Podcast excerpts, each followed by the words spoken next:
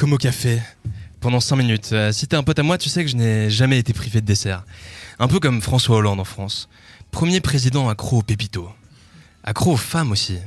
Ça, c'était un peu moins facile à imaginer. Si même les petits gros commencent à tromper leurs femmes. On n'est pas sorti de l'auberge. Hollande, c'est pas un sexe symbole. Il est plus proche du moyen de contraception naturel.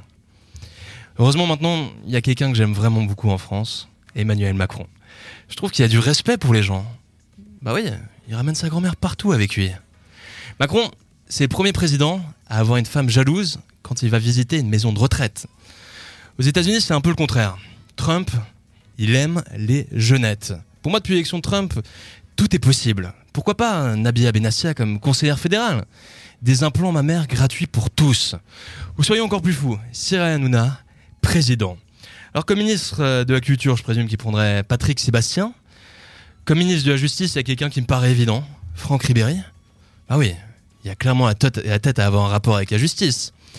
Et comme ministre des droits des femmes, vu qu'Hanouna a un certain sens de l'humour, pourquoi ne pas prendre Dominique Strauss-Kahn? Mais bon, moi pour être tout à fait franc avec vous, euh, j'ai pas trop la patate. Euh, voilà, ma, copine Belinda m'a quitté pour une femme. C'est la troisième à me faire le coup et je commence un petit peu à me poser des questions. Elle m'a dit que j'ai jamais réussi à la faire rire, sauf la première fois que je me suis déshabillé devant elle. Pourtant, on avait des points communs. On était tous les deux devenus intolérants au gluten suite à un reportage sur M6. On avait arrêté l'alcool. On avait aussi arrêté de lire des livres pour lutter contre la déforestation. Bon, on bosse pour un lobby pharmaceutique, mais il n'y a aucune contradiction. D'ailleurs, vous savez peut-être ce que c'est du lobbyisme pour moi. Le lobbyisme, c'est simple. C'est comme de la prostitution, mais, mais intellectuelle. Sauf que t'es payé beaucoup plus cher. C'est toi qui niques, mais personne ne prend du plaisir. Puis bon, moi, je vous avoue, Belinda, j'ai tout fait pour qu'elle reste avec moi. À un moment, ça périclitait déjà un peu, et je lui ai dit, ma chérie, je t'offre un voyage en Tunisie. C'est moi qui offre tout. J'avais réussi à trouver un petit voyage à 400 francs pour une semaine, tout compris. Ah, on sait se faire plaisir. Surplus à l'aéroport. Pour les valises de madame, 200 balles par valise. Donc déjà, déjà c'est un petit peu compliqué niveau finances. La bouteille d'eau, l'équivalent de 3 euros à bouteille.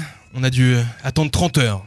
Au bout d'un moment, je lui ai dit que prendre l'eau des toilettes était peut-être une bonne solution. Bon, l'eau devait pas être très nette. Elle a perdu 2 kilos en 2 heures. Crois-tu qu'elle m'aurait remercié de sa cure minceur express? Non, elle tirait la gueule. Mais 30 heures à l'aéroport avec 40 degrés sans climatisation, c'est comme 20 ans de mariage. J'écoutais plus. Elle se demandait pourquoi elle est avec moi. Et elle avait pris un sacré coup de vieux. Moi, j'avais plus de désir non plus, elle non plus. Et au final, on a pris l'avion. On se détestait. Moi, je croyais que le supplice, c'était l'aéroport, c'est 30 heures, mais non, le vrai supplice, c'était l'avion. Quand tu entends que l'avion, c'est le transport le plus sûr, bah, cet avion, il doit pas faire partie des statistiques. C'était très très craignos. Et deux heures à me dire que je n'avais qu'une solution, c'était peut-être de finir à côté d'elle. Ma vie, c'était trop compliqué.